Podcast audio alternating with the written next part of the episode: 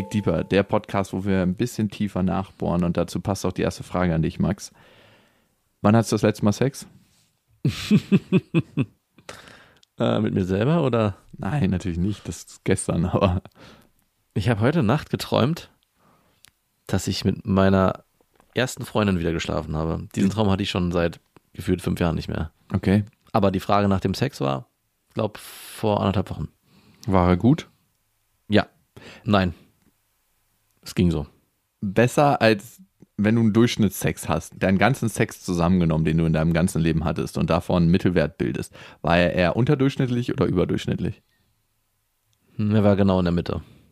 Warum? War er nicht ganz so gut, wie du dir erhofft hast? Also Weil du hast ja nichts erhofft. Ich habe, nee, es war so ein, kennst du diesen Nachts-Anbohrer-Sex? Man kommt so an und will Sex als Mann Mhm. und das funktioniert aber nicht so richtig und dann so ein Sex war das und der war, Wie, hat sie dann weitergeschlafen oder warum hat nee, nee, natürlich nicht, sie hat dann schon mitgemacht, aber der war halt auch so, wie man halt so halb verschlafen Sex hat. Nämlich gar nicht so richtig. Aber habt ihr euch geküsst dann so richtig mit so einem. Mm, Nein, Nein, wirklich nicht? nein. Küsst du dich jedes Mal beim Sex? Gehört das bei dir jedes Mal dazu? Außer so ein richtiger Morgensex, wenn man so morgens aufwacht? Eigentlich schon, ja. Jedes Mal. Gehört für mich dazu. Das heißt, never. Doch, natürlich. Okay. Also, da ich ja keinen Sex mit Prostituierten habe, da würde ich, glaube ich, mich im Zweifel nicht küssen, aber ja. okay. Findest du nicht, das gehört zusammen? Ja, aber nicht, muss nicht immer sein. Okay, eine Frage zu Dick Deeper habe ich noch, das passt auch perfekt zum Titel. Würdest du dir von Jens Spahn in den Po bimsen lassen, um deiner Mutter eine Niere spenden zu können, die passend ist und nicht aus deinem Körper kommt, obwohl du eine passende Niere hättest? Beides fickt deinen Körper. Ja. Würdest du? Mm, Also du müsstest dafür dann nicht deine eigene Niere opfern, Ja. ohne schlechtes Ich habe es verstanden. Ich würde es machen, ja. Und Jens Spahn finde ich auch nicht so unattraktiv. Da hättest du einen Schlimmeren nehmen müssen. Wer wäre das für dich, so ein richtig unattraktiver Politiker? Ähm, Okay, eher Jens Spahn oder eher Merkel mit dem Strap-on? oh, das ist, das ist gar nicht so Äh, schön. easy, Merkel mit dem Strap-on. ja, easy, genau. das ist ja nur ein Kunststoffteil. ja. Dann sogar lieber Merkel mit dem Strapper. Lieber ungeschützt mit Jens Spahn oder geschützt mit Olaf Scholz? Du darfst danach aber auch Olaf Scholz auf die Glatze klatschen. komm, meinst du? Wenn er es so gut macht. ähm, na, darf ich nicht wieder zurück zur Merkel? Wen würdest du denn nehmen? Ich würde definitiv Merkel mit Strap-on nehmen, hätte ich gar kein Thema mit. Ich würde auch Merkel mit Dafür, dass eine Niere im Körper bleibt, auf jeden Fall. Macht sie dann ihre Raute vor dem Gemächt, sodass das Gemächt durch dieser Strap-on durch dieses Gemächt Ja, am Anfang, wenn man sich dran gewöhnen muss, dass man nicht so tief reinkommt. Mhm, Finde ich gut. Darum macht sie die Raute und dann nimmt sie die Raute irgendwann weg, dass es voll durchgezogen wird. Haben wir das geklärt? Das ist doch schön.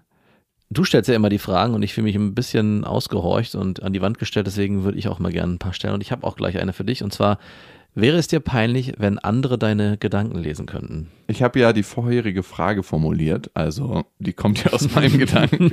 Dann kannst du dir ungefähr vorstellen, wie viel mir peinlich ist. In manchen Situationen definitiv. Ich habe A, manchmal sehr, sehr düstere Gedanken in Form von, ja, wirklich nicht so wertschätzend Mhm. anderen Menschen gegenüber. Mhm. Ne? Das, was du gerade eben als Frage gehört hast und diese Fragenformulierung ist ja nicht wirklich wertschätzend den Menschen gegenüber. Nein. Obwohl es ging um das Thema Organspende. Ja, das ist eine sehr wertschätzende Sache. Diese Gedanken, die werden mir tatsächlich unangenehm. Und ansonsten verkneife ich mir mittlerweile mehr als früher. Also als Situation, ne? mein Vater hat ja so eine Hippie-Hochburg am See aufgebaut. Ne? Der hat ja so ein kleines Wassergrundstück sich geholt mit so einer kleinen Laube drauf. Ja. Und da kommen jetzt immer alle Hippies und feiern freie Liebe. Ne? Letztens ist eine große Diskussion ausgebrochen, weil sie sich gegenseitig das Essen aus dem Kühlschrank wegessen. Ihre kleinen Bio-Eier und so naschen die sich gegenseitig weg. Und dann kam einer an und meinte, oh, mir haben sie alles weggegessen, obwohl ich so wenig Geld habe.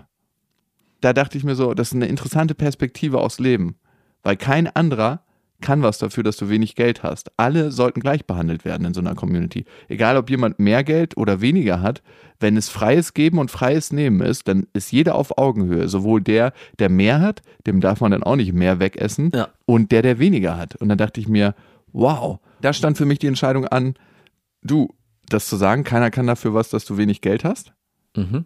Für diese spezifische Person. Ich finde, man kann das nicht verallgemeinern. Es gibt Menschen, da kann die Welt dafür was, dass sie wenig Geld haben. wenn eine unterdrückerische Kultur gelebt wird, beziehungsweise auch eine Wirtschaft, die das nicht zulässt, dass Menschen zu Wohlstand kommen oder zumindest im Verhältnis zum Geld kommen, dass sie ihr Leben bestreiten können. Aber bei der klammer ich das mal aus. Ich habe es mir verkniffen und ich weiß nicht, was passiert wäre, wenn sie meine Gedanken hätte lesen können. Es wäre wahrscheinlich nicht so dramatisch gewesen. Aber ja. hast du eher sexuell schmutzige Gedanken oder eher böse Gedanken? Nee, wenn dann eher sexuell schmutzige Gedanken. Hm, okay, immerhin. Also, ich habe nicht so, so viele böse, schlimme Gedanken. Also, ich denke halt manchmal, wenn ich auf dem Bahnsteig laufe und da läuft eine richtig geile Frau vor mir, wie wäre das wohl? Die runterzuschubsen? Äh? Nein, Mann. Also, du bist bei schmutzigen Gedanken. Ja, ich denke mal, wie wäre das wohl, die Doggy-Style zu nehmen?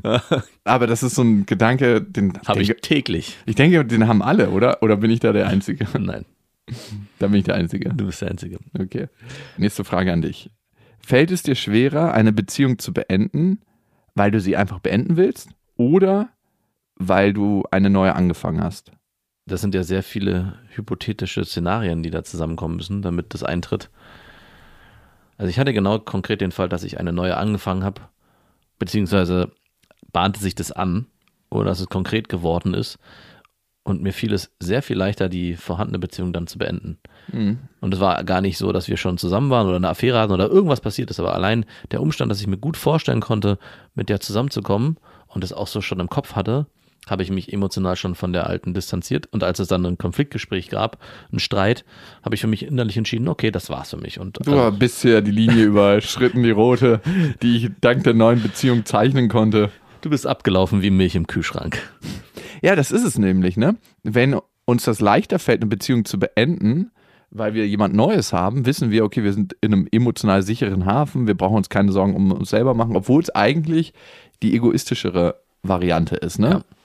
Da können wir gut herausfinden, wie wir ticken. Und wenn es uns leichter fällt, wenn wir niemand anderen haben, ist es eigentlich ein Zeichen dafür, dass wir auf unseren dann ehemaligen Beziehungspartner gucken. Hm. Die nächste Frage an dich. Wenn du Sex hast und nicht kommst, wem gibst du dann die Schuld? Ich würde lügen, wenn ich sage, nur mir selbst. Hast Ob, du da so Probleme oder wie? Zu kommen, mhm. weißt du doch. Also, mittlerweile geht's wieder. Wieso mittlerweile? Was ist passiert? Naja, ich hatte krasse Probleme damit. Ja, aber warum kommst du mittlerweile wieder besser? Ich glaube, die Übung. Mehr Sex führt bei dir dazu, dass du mehr kommst? Besser wiederkommen. Wow. Ja, klar. Das ist also, irgendwie genau andersrum. Wirklich? Klar, wenn ich irgendwie ein halbes Jahr eine Durststrecke hätte und dann zum ersten Mal wieder Sex habe, dann muss ich dreimal vorher trainieren, damit. Bei mir ist es das wie bei einer Frau, habe ich manchmal das Gefühl, dass ich mehr für mich rausfinden muss, wie ich es gut finde. Wow. Ja, und vor allem hat es ja auch eine ganz große mentale Komponente. Also da spielt sich ja viel im Kopf ab. Mhm. Ich war eine ganze Weile nicht wirklich beim Sex, weil ich die ganze Zeit dachte, wenn ich jetzt komme, dann gibt es 100% ein Kind. Auch bei geschütztem Verkehr. Ah. Das war so ein unterbewusstes Mindset und das musste sich erstmal auflösen. War das vorher auch so? Nein. Das war vorher natürlich nicht so, aber bist du vorher schlechter gekommen? Ist es erst. Ja, ich bin schon immer jemand gewesen, der nicht so richtig gut Ah. Also nicht so richtig gut normal, würde ich sagen, durchschnittlich, aber eher schwerer als leichter. Und danach wurde es schlimmer. Also Auf nach, jeden Fall. Ah, okay, natürlich. Danach war es immer ein Horrorritt für alle beiden. ich weiß nicht, wie ich darauf gestolpert bin. Irgendwie so einem Porno gesehen. Da natürlich weiß ich. Du hast das fucking Internet angemacht und wolltest dir einen runterholen. So bist du darüber gestolpert. Auf jeden Fall war da ein Porno und zwar, der Titel hieß, er kommt nur durchs Küssen. Und es war ein Pärchen, wo man die Köpfe nicht gesehen hat, nur den irrigierten Penis. Und man hat die ganze Zeit gesehen, wie die rumgemacht haben. Am Ende ist er gekommen, obwohl die nur geküsst haben. Sie hat ihn nicht angefasst. Oh, krass. Das wäre eine Challenge für dich. Das würde nicht gehen. da unten küssen, das würde schon gehen, aber. unten war nicht erlaubt, das war nur oben erlaubt. Okay, nee, das würde nicht gehen. Ich habe übrigens was anderes bei mir rausgefunden. Wenn ich normal vaginalen Verkehr hatte, dann würde ich beim nächsten Mal wahrscheinlicher kommen, wenn man mir einen bläst, als im vaginalen Verkehr. Weil das was anderes dann ist. Nochmal, also es müsste erst vaginaler Verkehr stattfinden? Nein, wenn zum Beispiel erst Oralverkehr ja. stattgefunden hat, dann würde ich beim nächsten Mal leichter kommen, wenn ich danach Vaginalverkehr hätte, anstatt wieder Oral. Achso, es muss immer switchen. Ja. Ah. Ja, aber oh, das kann ich unterschreiben. Okay. Das ist bei mir auch ähnlich. Wie ist es denn bei dir? Bei mir würde es so ein Modell sein, wenn wir jetzt die Frage beantworten, wenn du Sex hast und nicht kommst, wem gibst du die Schuld? Ich würde tatsächlich sowas sagen, fand ich die Frau wirklich so geil und attraktiv und fühlt sich so gut an für mich. Sagst du das dann nach ihr dann direkt? Ja, direkt währenddessen noch. Ich kann nicht kommen, weil ich dich doch nicht so geil finde, wie am Anfang mir meine Notgeilheit gesagt hat. Du müsstest dich bitte etwas mehr anstrengen. Du müsstest jetzt in diesem Moment für mich geiler werden. Nein, natürlich nicht. Ich glaube, das wären so 20 Prozent, dass ich dieses Paket so schnüren würde, innerlich. Mhm. Und da kommen wir wieder zu, wären mir meine eigenen Gedanken peinlich, das zu formulieren, wäre mir sehr peinlich. 80 Prozent wäre aber, dass ich wüsste, das liegt einfach an mir. Mhm. Und ja, eigentlich sind es 100 Prozent, dass es an mir liegt. 85? 85 Prozent. Ja. Die nächste Frage geht an dich. Glaubst du, Menschen, die dich flüchtig kennen, würden dich positiver beschreiben als Menschen, die dich sehr gut kennen? Ja. Ganz simpel. Warum? Obwohl, nein. Ich glaube, das ist mein Mindset. Mein Mindset würde sagen, ja, im ersten Moment wirke ich positiver und ansprechender als auf lange Sicht, aber wenn ich so zurückgucke, war es immer umgekehrt. Ich habe immer gespiegelt bekommen, auch von den Affären und Freunden, mit denen ich zusammen war dann. Die haben immer gesagt, am Anfang dachten sie, ich bin arrogant und uninteressant. Also ich weiß noch, eine von hat gesagt, ich wirkte wie so ein arroganter Surferboy. Und das hat sich dann aber komplett gedreht, als sie mich dann besser kennengelernt hat. Meine eigene Vorstellung ist eigentlich, dass ich denke, im ersten Moment wirke ich positiver. Und wenn man mich besser kennenlernt, dann kommen dann die Gedanken zum Vorschein, von denen du vorher geredet hast, die ich vielleicht am Anfang nicht unbedingt teile. Und ich finde schon, dass man dann, auch wenn man sich besser kennenlernt, auch traut, mehr zu sagen und auch direkter und ehrlicher zu werden. Ich bleib dabei. Ich würde sagen, ja, Menschen nehme ich erst positiver wahr und im zweiten. Ich kann das ja sehr gut von außen bewerten und Mhm. ich sage, es ist so, wie die, die meisten das gesagt haben. Am Anfang wirkst du auf jeden Fall wie ein Lackaffe, den man nicht kennenlernen will, wo man denkt so, warum hat er denn so miese Laune die ganze Zeit? Das Leben ist doch gar nicht so schlecht. Weil das so, du könntest so ein richtiger Opa werden, der über den Gartenzaun hängt. So Mhm. einer, der immer so, ja, wächst jetzt der Apfelbaum bei mir rüber. Dann muss ich abknipsen. So einer, der gar nichts zu tun hat, wo du denkst einfach, halt's Maul und geh rein. Ja. Also es gibt ja so eine Leute, ne? Ja, und der dann das Ordnungsamt ruft und die Polizei und die dann auch noch, Und wo man dann klingeln muss und sagt, wenn das Ordnungsamt noch einmal vorbeikommt, breche ich dir die Kniescheiben.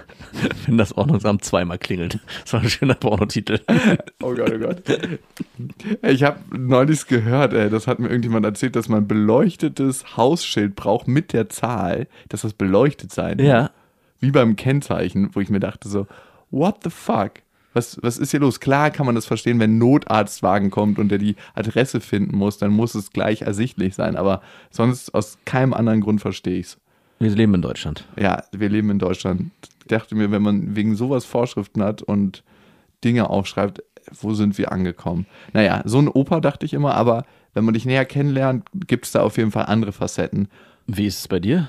Bei mir läuft es in der Bergtal-Bergfahrt ab.